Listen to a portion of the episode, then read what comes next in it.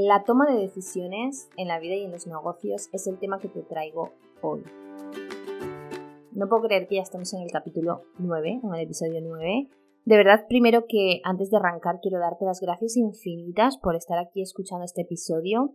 Para mí el tema podcast eh, pues empezó siendo todo un reto y lo estoy disfrutando como nunca antes había disfrutado otro formato. Bueno, hace un tiempo estuve en Clubhouse y Clubhouse también fue un formato que disfruté muchísimo porque además tenía a las demás personas eh, conversando, eh, preguntando y esa parte de interacción es un poco la que echo de menos aquí en el podcast, pero em, para eso tengo el podcast dentro de negocios en femenino donde puedes ir y comentar todo lo que quieras para que podamos charlar. También si me quieres escribir un privado por Instagram lo que quieras, o sea, me encantará saber si todos estos episodios te están resonando, si te está gustando el podcast y por supuesto si, que, si puedes dejarme y quieres, si te resuena dejarme un comentario, una reseña en Apple Podcast, pues yo más que contenta, te invito a hacerlo. Ahora sí, voy a hablarte de la toma de decisiones y esto para mí es un tema súper interesante, creo que es uno de los más apasionantes sobre los cuales investigo y sobre los cuales guío a mis clientas, ¿no? A que aprendan o entrenen el tomar sus propias decisiones. Ayer escribí un post en Instagram y mm, hablaba sobre esto, ¿no? Que para mí existen como dos grupos de personas muy claras, que son una las que toman las decisiones por sí mismas. Esto no quiere decir que sea fácil, tomar decisiones no es una tarea como mm, rápida o ágil, ¿no? Aunque a medida que la entrenas es como todo, pues empiezas a hacerlo de una forma más simple, más llevadera, mucho más ágil. Pero es algo que hay que entrenar. No nacemos, de hecho estamos en una sociedad que no nos enseña a tomar decisiones propias, que siempre tenemos que estar a las faldas de nuestros padres que toman nuestras decisiones por nosotras, después eh, los profesores que también toman decisiones sobre nosotros, Em, luego viene el tema de cuando vas a la universidad, ¿no? ¿Qué carreras voy a elegir? Y vienen a todo el mundo a darte opinión, el orientador, no sé quién, de lo que es mejor para ti y lo que tienes que elegir para que realmente puedas salir adelante, ser una gran persona y, yo qué sé, conseguir pues lo que te venden que tienes que conseguir, que es la estabilidad.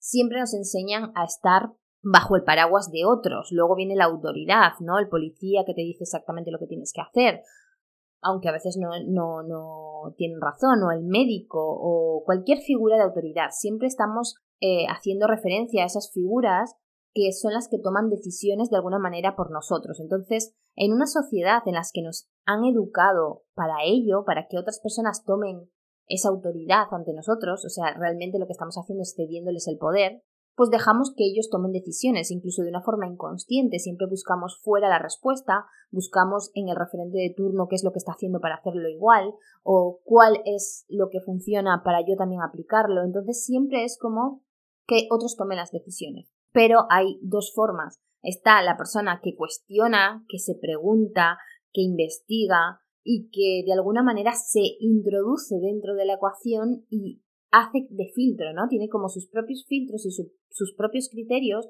para tomar las decisiones. Te puede costar menos, más, eh, pueden ser decisiones como más profundas, pueden ser decisiones que incluso te lleven a consultar con profesionales, que te lleven a buscar a un mentor, a un guía, a un terapeuta, un médico, pero siempre, en última instancia, la decisión es tuya, la decisión final pasa por ti y te responsabilizas de lo que sea que pueda suceder después. Si te equivocas, si cometes un error y tomas una decisión que no es la correcta, por decirlo de alguna manera, porque creo que las decisiones siempre son correctas porque sean para bien o para mal te enseñan, ¿no? Y cuando tú tomas la responsabilidad de tomar tu propia decisión y la decisión que has tomado no te ha llevado por el camino que, que deseabas o que querías o que habías proyectado, lo que haces es responsabilizarte de la situación y aprender. Analizas por qué no, por qué sí, qué ha pasado aquí, aprendes el, lo que sea que te ha venido a enseñar esa situación y solucionas, te enfocas en la solución y sigues adelante. Esto no quiere decir que no te duela, que no patalees,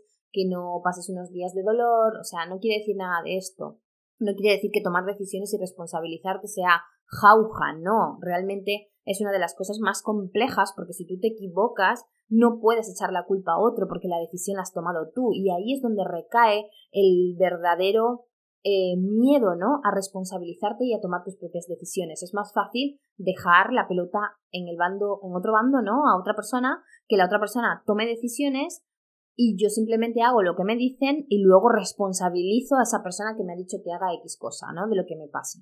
Entonces, ese es el segundo grupo. El segundo grupo es el que no se cuestiona, el que no toma las decisiones por sí mismo, sino que busca siempre fuera la decisión y hace lo que le dicen que tiene que hacer. Nada más ni nada menos no piensa, ni siquiera filtra, simplemente hace, ¿vale? Esta persona, en el momento en el que se equivoca, lo que hace es que responsabiliza al otro y se victimiza. Entra en una posición de víctima de por tu culpa me pasa esto, por tu responsabilidad, o sea, por ti que has decidido X cosa, yo ahora estoy viviendo esto otro. Y pobre de mí que estas cosas me pasan a mí, pobre de mí que he confiado en ti, ¿no? Y desde ese punto lo que estás buscando es que te salven, no estás responsabilizándote de la situación y por tanto estás ahí como metida en el dolor o en, o en esa látigo de por qué le he hecho caso a esta persona que me ha dicho que haga no sé qué, por culpa de ella, mira dónde estoy. Entonces te revuelves en el problema, te revuelves en el dolor, te revuelves en la miseria y te victimizas, ¿ok? Y ahí no haces por salir de esa situación porque el papel de víctima pues te ha ganado, ¿no? Pero no solamente pasa esto, sino que además cuando algo sale bien, cuando, oh, qué bien, he tomado esta decisión, gracias a fulanito de tal que me ha dicho que lo haga, gracias al doctor de turno que me ha dicho que lo haga, al gurú, al quien sea, y gracias a esa persona estoy bien, gracias a esa persona eh, yo he podido hacer esto, gracias a esa persona tengo tal cosa. Siempre eh, es como que también dejas la responsabilidad de lo que has conseguido sobre otros, como si tú no valieses, como si tú no hubieses hecho nada. Y la realidad es que por mucho que otro te diga qué hacer, tú lo haces. Tú eres quien te compromete si lo haces. Entonces, cuando tú alcanzas algo, aunque otra persona esté involucrada, realmente, para bien o para mal, la responsabilidad es tuya, porque es tu vida y eres tú la que estás accionando o no para conseguir eso que deseas. Entonces, una de las principales, mm, creo que, beneficios o privilegios que tenemos el ser humano es la capacidad de elección, el ser capaces de elegir en cada momento qué queremos y qué no queremos. Y eso nos lleva a la necesidad incluso de trabajar nuestro pensamiento crítico, de empezar a diseñar nuestros propios filtros, para poder tomar decisiones y elegir en cada momento lo que sea necesario mm, para bien o para mal para nosotros, ¿no? Entonces, cuando tú lo pasas por tu filtro, te estás teniendo en cuenta a ti y también te estás responsabilizando tú. No vas a decir que has conseguido lo que has conseguido porque el otro, puedes agradecer al otro y el otro va a ser parte de ese camino, pero te vas a valorar tú y ahí te empoderas. Cuando tú tomas las riendas, cuando tú empiezas a tomar tus propias decisiones, ahí es donde viene el empoderamiento, porque el poder, tu poder personal, lo estás recuperando. Los tienes tú en tus manos, no se lo estás dejando a otro para que lo utilice a su antojo y simplemente tú haces, ¿no? Entonces, cuando te equivocas, obviamente, eh, pues vas a pasar una rabia o lo que sea y vas a solucionar porque te estás responsabilizando, pero es que cuando las cosas salen como tienen que salir o como tú deseas que salgan porque te has esmerado y te has comprometido, porque también el tomar decisiones y el elegir y el responsabilizarse pasa por comprometerse con una misma. Si yo me responsabilizo y sé que toma una decisión que me puede llevar a un punto ideal que yo deseo y a un punto que no deseo, yo me voy a comprometer para irme hacia el punto que deseo. Que no me he ido ahí, que no ha podido ser, ok, ajusto y vuelvo a ir hacia ese, hacia ese punto. Y cuando lo consigues, te valoras, te reconoces, reconoces tu capacidad, reconoces tu compromiso, reconoces tu acción y agradeces al otro por acompañarte, por guiarte, por haber estado ahí, por haberte facilitado el camino, pero te reconoces tu parte. Entonces ahí te empoderas. Esto es muy importante porque el poder personal pasa con estar muy confiado en quién eres tú, cómo sientes tú, qué valores tienes tú, qué filtros tienes tú y desde dónde accionas tú. Entonces la decisión siempre cuando tienes el poder la vas a tomar tú, incluso aunque tú contrates, por ejemplo, el servicio de un mentor, Cuando tú contratas un servicio de un mentor, a mí me pasa muchas veces que vienen clientas y al principio quieren que yo les dé como el ABC. Yo no hago eso. Yo lo que hago es establecer diferentes escenarios y en esos escenarios ellas deben elegir qué es lo que mejor se adapta a ellas, qué es lo que mejor pueden sostener y desde ahí entonces construir el negocio, construir la estrategia. Si yo les dijera exactamente qué es lo que tienen que hacer, ya ellas nos estarían responsabilizando. Si algo malo pasa, yo sería el responsable la responsable. Si algo bueno pasa, yo sería la triunfadora. No, no soy la triunfadora. La triunfadora son ellas. Y solamente obtiene resultados quien se compromete, quien toma decisiones y quien hace. Entonces, es importante eh, para mí, por ejemplo, en este caso, empoderar a la clienta para que ella misma aprenda y ejercite el tomar sus propias decisiones, desde sus propios criterios, desde sus propios filtros y en sus formas. Porque para mí hay una forma única y exclusiva de cada persona de tomar las decisiones. Hay personas que son más mentales, hay personas que son más intuitivas, hay personas que necesitan muchísimo tiempo, hay personas que necesitan muchísimas opiniones, hay personas que simplemente encerrándose consigo mismas eh, sacan la toma de decisión. Es decir, hay muchas formas y hay muchos eh, puntos que se involucran dentro de una toma de decisiones. Yo, por ejemplo, en mi caso, antes era muy mental y todo lo tomaba, todas las decisiones pasaban por mi cabeza, es decir, las racionalizaba, necesitaba buscar un por qué, un para qué, un todo, ¿no? Para tomar una decisión y eso me hacía dar muchas vueltas y vueltas y vueltas y vueltas y vueltas y vueltas e incluso terminaba haciendo cosas que yo en el fondo sabía que no y las hacía y luego me, me decía a mí misma, jo, pues si ya lo sabía, si yo ya lo sentía, si yo ya intuía que por aquí no era, ¿por qué coño me he metido en esto? Y luego otro punto fue cuando por ejemplo, eh, no me atrevo a hacer algo y algo dentro de mí me dice, pero ¿por qué no hazlo? No sé qué. Y mi mente me dice, no, porque ahí no te tienes que meter, porque ahí es peligroso, porque ahí hay mucho riesgo, bla, bla, bla, bla, bla, bla. Y obviamente, pues me vuelvo a equivocar, ¿no? Entonces, eso me llevó a, a un punto en el que trabajando en mi toma de decisiones, analizando mi toma de decisiones, me di cuenta que mi intuición no se equivoca. En mi caso, ojo, por eso digo que cada uno tiene que encontrar su forma. En mi caso, mi intuición jamás en la vida he encontrado un momento en el que se haya equivocado. Es importante distinguir la intuición del miedo, por ejemplo, ¿no? Entonces yo hay cosas que me tomo un tiempo, aunque la intuición me diga, mm, identifico, a ver, oye, ¿realmente es mi intuición? ¿Realmente es el miedo? Yo tengo ya como eh, mis claves para identificarlo. Ha sido un proceso, no es algo de, ay, desde el primer momento yo sé qué es, qué es intuición y qué es miedo. No, o sea, ha sido un proceso de identificar y de momentos y cosas puntuales de experiencia de vida, pues al final te das cuenta cuándo es el miedo el que te habla y cuándo es la intuición la que te habla, ¿no? Entonces, en mi caso, primero es la intuición la que toma la decisión, la intuición sabe, no me explica por qué.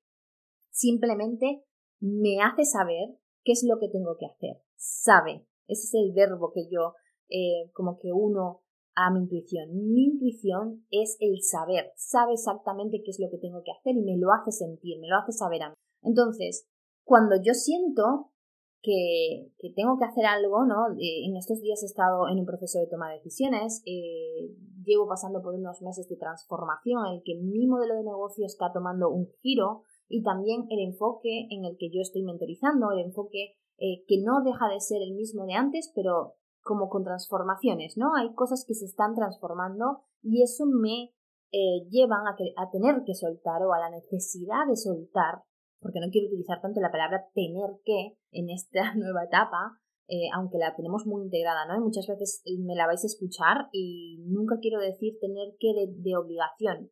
Siempre es como un siento que o quiero, ¿ok? Entonces, mm, yo siento que mm, tengo la necesidad hay algo en mí que, que, me hace sentir que debo soltar muchas cosas, muchas cosas que me anclan con la anterior forma de hacer las cosas, cosas que tienen que ver con el marketing de escasez, con muchas acciones a nivel marketing de negocio que yo venía haciendo anteriormente, porque es la forma que te enseñan de hacer, ¿no? Y todas esas cosas las quiero soltar. Y hay decisiones en el camino que son muy difíciles de tomar, muy, muy difíciles, porque soltar cosas que vienes haciendo con tanto cariño, soltar cosas que em, te unen a otras personas, soltar cosas, en fin, que son algo importante en tu vida, pero que sabes que necesitas soltar para poder evolucionar, avanzar y trascender lo que quieres trascender, es complejo, es difícil y duele incluso un poco, pero lo, lo sabes que hay que hacerlo, ¿no? Entonces, yo en mi caso lo siento, lo supe desde hace tiempo, llevo tiempo que ya de alguna manera mi ser, mi saber me lo dice, pero necesitaba ponerle raciocinio, es decir, necesitaba eh, tener un porqué, un para qué, un qué pasa con esto, por qué estoy sintiendo esto, ¿no? Cómo racionalizarlo para poder tomar la decisión y soltarlo definitivamente, que ya esta semana pues e, ese es el paso que estoy dando, ¿no? Entonces, qué importante, ¿no? Eh, sentir o saber cuál es mi forma única de tomar decisiones, que no siempre es la misma, pero sé más o menos el patrón que lleva, ¿no? Sé que antes es la intuición y después de la intuición viene la toma de decisión. Siempre la intuición me dice lo que tengo que hacer o lo que no tengo que hacer, o lo que quiero, lo que no quiero, eh, lo que sí, lo que no para mí. Todo eso me lo dice eh, la intuición, incluso hay momentos en los que yo siento como espera, no, no tomes decisión de si sí, de si no, sino solamente espera. No es el momento.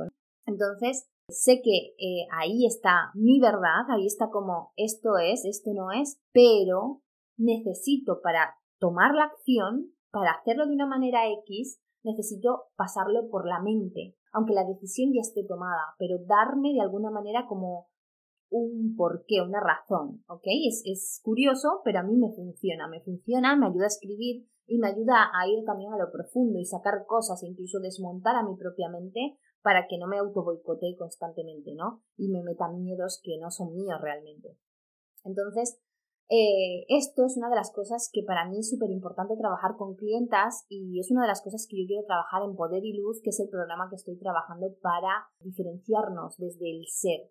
Es decir, yo soy eh, especialista en marca personal, en desarrollo de marcas personales, me he formado muchísimo sobre ello, me encanta, lo he trabajado un montón con clientas y una de las cosas que yo he descubierto es que la diferenciación real, la diferenciación que te conecta con las personas que están para ti, la diferenciación que no se copia, la diferenciación que realmente te lleva a fluir y a disfrutar del camino, eres tú, es ser tú y mostrarte tal cual eres tú.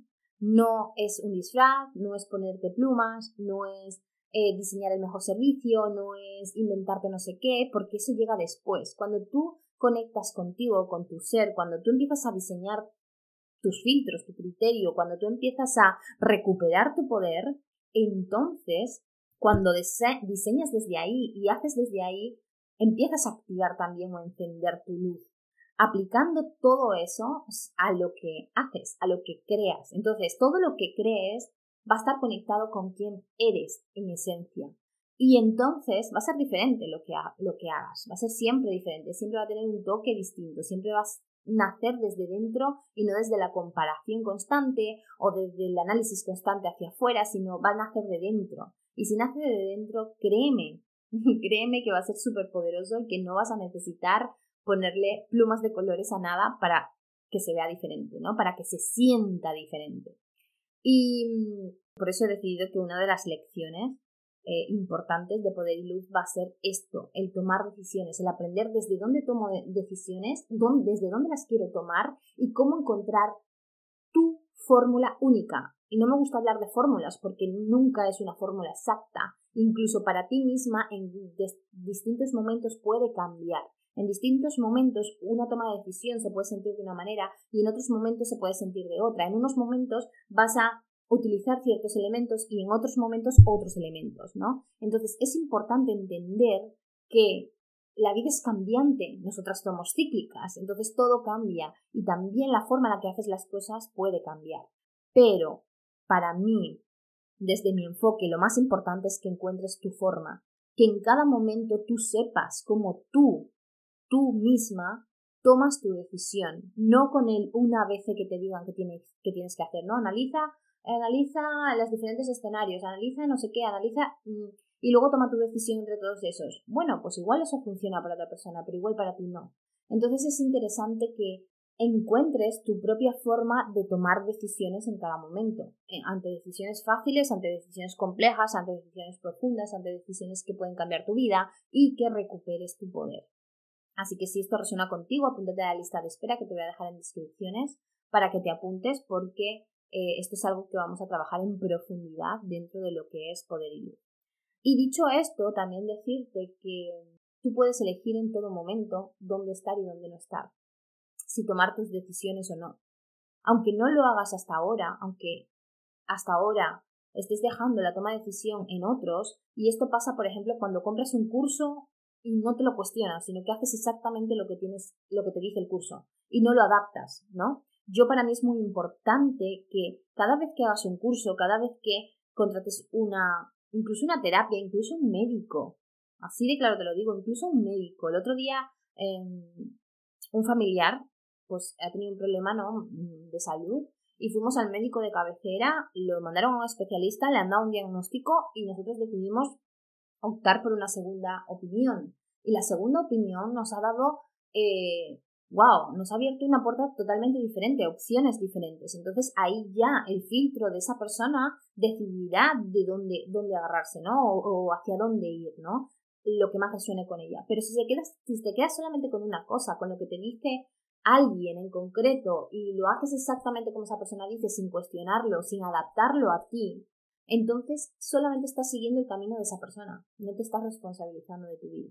Porque si eres de esas personas que cuando hace un curso lo hace exactamente como es, aunque en el proceso sienta que no, sienta que se le está atragantando, que eh, sí le gusta y le parece súper interesante, pero hay cosas con las que no resuena.